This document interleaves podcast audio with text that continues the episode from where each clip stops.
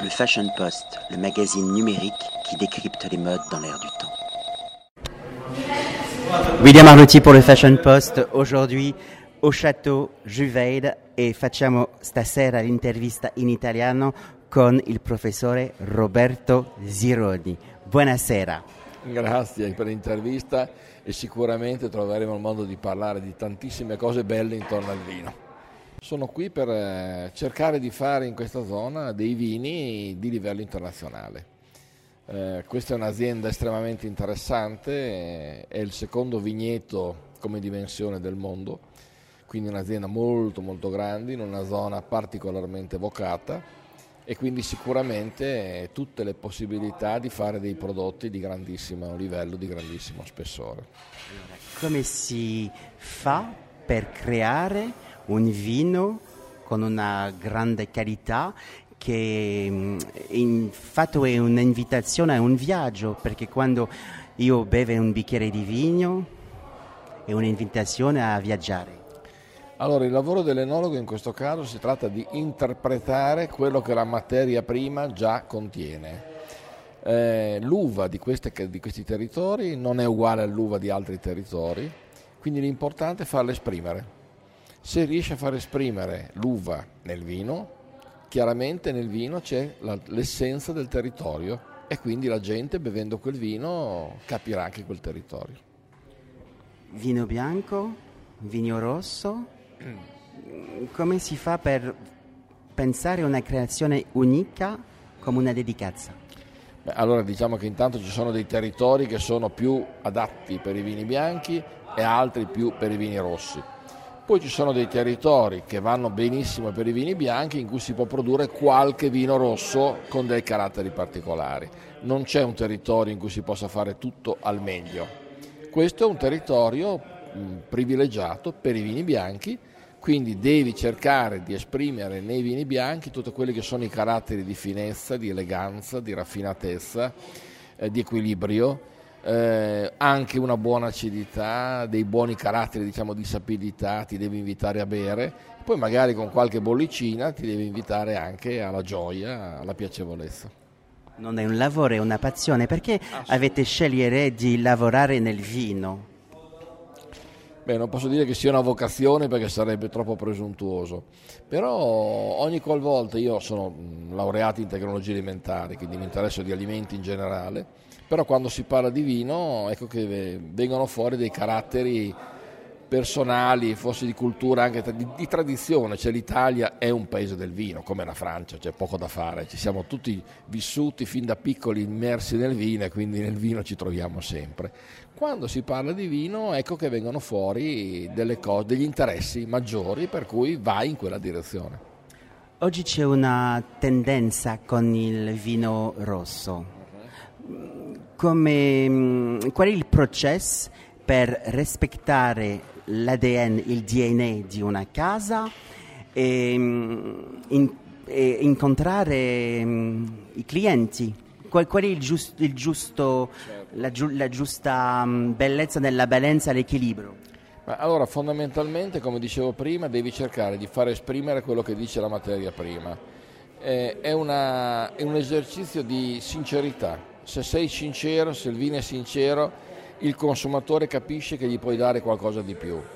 Nel caso poi dei vini rossi c'è un fattore molto molto importante, cioè, rossi, cioè nella produzione dei vini rossi del frutto prendi tutto, mentre nella produzione dei vini bianchi sacrifichi una parte della materia prima, nei, nei vini rossi prendi tutto e quindi se c'è il tutto a grandissimo livello il risultato di quel tutto è un vino di grandissimo livello. E, e perché oggi abbiamo questa colorazione molto luminosa nel, nel vino rosso? Ma diciamo questo... Il processo de, di creazione del vino?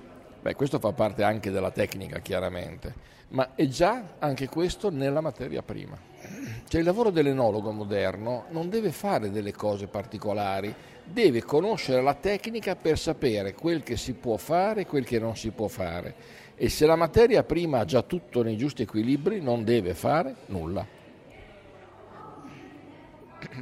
Quando ho bevuto questo bicchiere di vino rosso, mi, la mia connessione si fa con il vino del VAR è molto luminoso, invece in vino di Bordeaux che è più uh, strong. Sì. Beh, questo dipende anche chiaramente dalle diverse varietà, ripeto, nei diversi ambienti danno delle espressioni diverse. Eh, purtroppo si è passati ultimamente verso una fase in cui si pensava che il vino che fosse molto strutturato, molto ricco, fosse il vino migliore, invece gli altri vini fossero di minore qualità. Io credo che anche nei vini rossi la ricerca deve essere quella dell'eleganza. Io amo tantissimi vini di Bordeaux, anche se sono italiano, amo tantissimi vini di Bordeaux. Hanno un'eleganza che molto spesso quelle uve piantate in Italia non hanno però ci sono delle uve italiane che sono ugualmente eccezionali come equilibri senza avere necessariamente delle intensità. Ad esempio nel, nelle zone calde si pensa che il vino deve essere tutto concentrato, alcol, tutto al massimo, alla massima espressione. Non è vero neanche questo.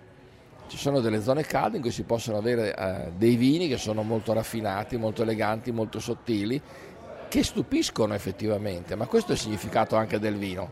Il consumatore non deve trovare come quello che trova dappertutto, deve anche essere stupe, stupefatto dai vini. Di quale parte dell'Italia siete? Io sono del, diciamo, nasco nella, in Bologna, quindi nasco nell'Italia del nord e poi mi sposto praticamente nel nord più estremo al confine tra l'Austria e la Slovenia, dove imparo ad apprezzare maggiormente i vini bianchi, anche se il mio cuore sono i vini rossi, sia chiaro.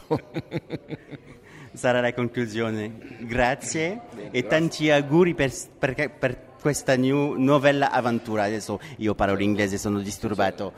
Grazie, grazie. E grazie per l'intervista e per l'interesse intorno al mio lavoro. L'italiano è la lingua della creazione e dell'amore. Certo, è vero. Le Fashion Post, le magazine numérique qui décrypte les modes dans l'air du temps. William Arlotti pour le Fashion Post. Aujourd'hui, au château Juveide e facciamo stasera l'intervista in italiano con il professore Roberto Zironi. Buonasera. Grazie per l'intervista e sicuramente troveremo il modo di parlare di tantissime cose belle intorno al vino. William Arlotti pour le Fashion Post. Aujourd'hui, dans le domaine Juveide, en Roumanie. Facciamo l'intervista stasera in italiano con il professore Zannoni, che piacere di incontrare in Romagna. Bene, sono qui per eh, cercare di fare in questa zona dei vini di livello internazionale. Eh, questa è un'azienda estremamente interessante, eh, è il secondo vigneto come dimensione del mondo, quindi un'azienda molto molto grande in una zona particolarmente vocata e quindi sicuramente tutte le possibilità di fare dei prodotti di grandissimo livello, di grandissimo spessore. Come si fa per creare un vino con una grande qualità che mm, in fatto è un'invitazione a un viaggio, perché quando io bevo un bicchiere di vino è un'invitazione a viaggiare. Allora, il lavoro dell'enologo in questo caso si tratta di interpretare quello che la materia prima già contiene. Eh, l'uva di, queste, di questi territori non è uguale all'uva di altri territori, quindi l'importante è farla esprimere. Se riesce a far esprimere l'uva nel vino, chiaramente nel vino c'è la, l'essenza del territorio e quindi la gente bevendo quel vino capirà anche quel territorio. Vino bianco, vino rosso, come si fa per pensare a una creazione unica come una dedicazione? Beh, allora diciamo che intanto ci sono dei territori che sono più adatti per i vini bianchi e altri più per i vini rossi. Poi ci sono dei territori che vanno benissimo per i vini bianchi in cui si può produrre qualche vino rosso con dei caratteri particolari. Non c'è un territorio in cui si possa fare tutto al meglio. Questo è un territorio mh, privilegiato per i vini bianchi quindi devi cercare di esprimere nei vini bianchi tutti quelli che sono i caratteri di finezza, di eleganza, di raffinatezza, eh, di equilibrio, eh, anche una buona acidità, dei buoni caratteri diciamo, di sapidità, ti devi invitare a bere, poi magari con qualche bollicina ti devi invitare anche alla gioia, alla piacevolezza. Non è un lavoro, è una passione. Perché avete scegliere di lavorare nel vino?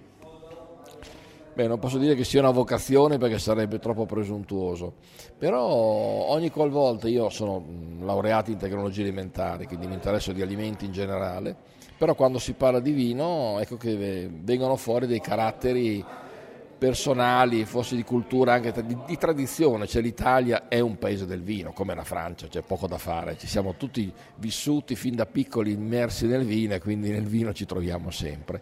Quando si parla di vino ecco che vengono fuori cose, degli interessi maggiori per cui vai in quella direzione. Oggi c'è una tendenza con il vino rosso. Come, qual è il processo per rispettare l'ADN, il DNA di una casa e, in, e incontrare um, i clienti.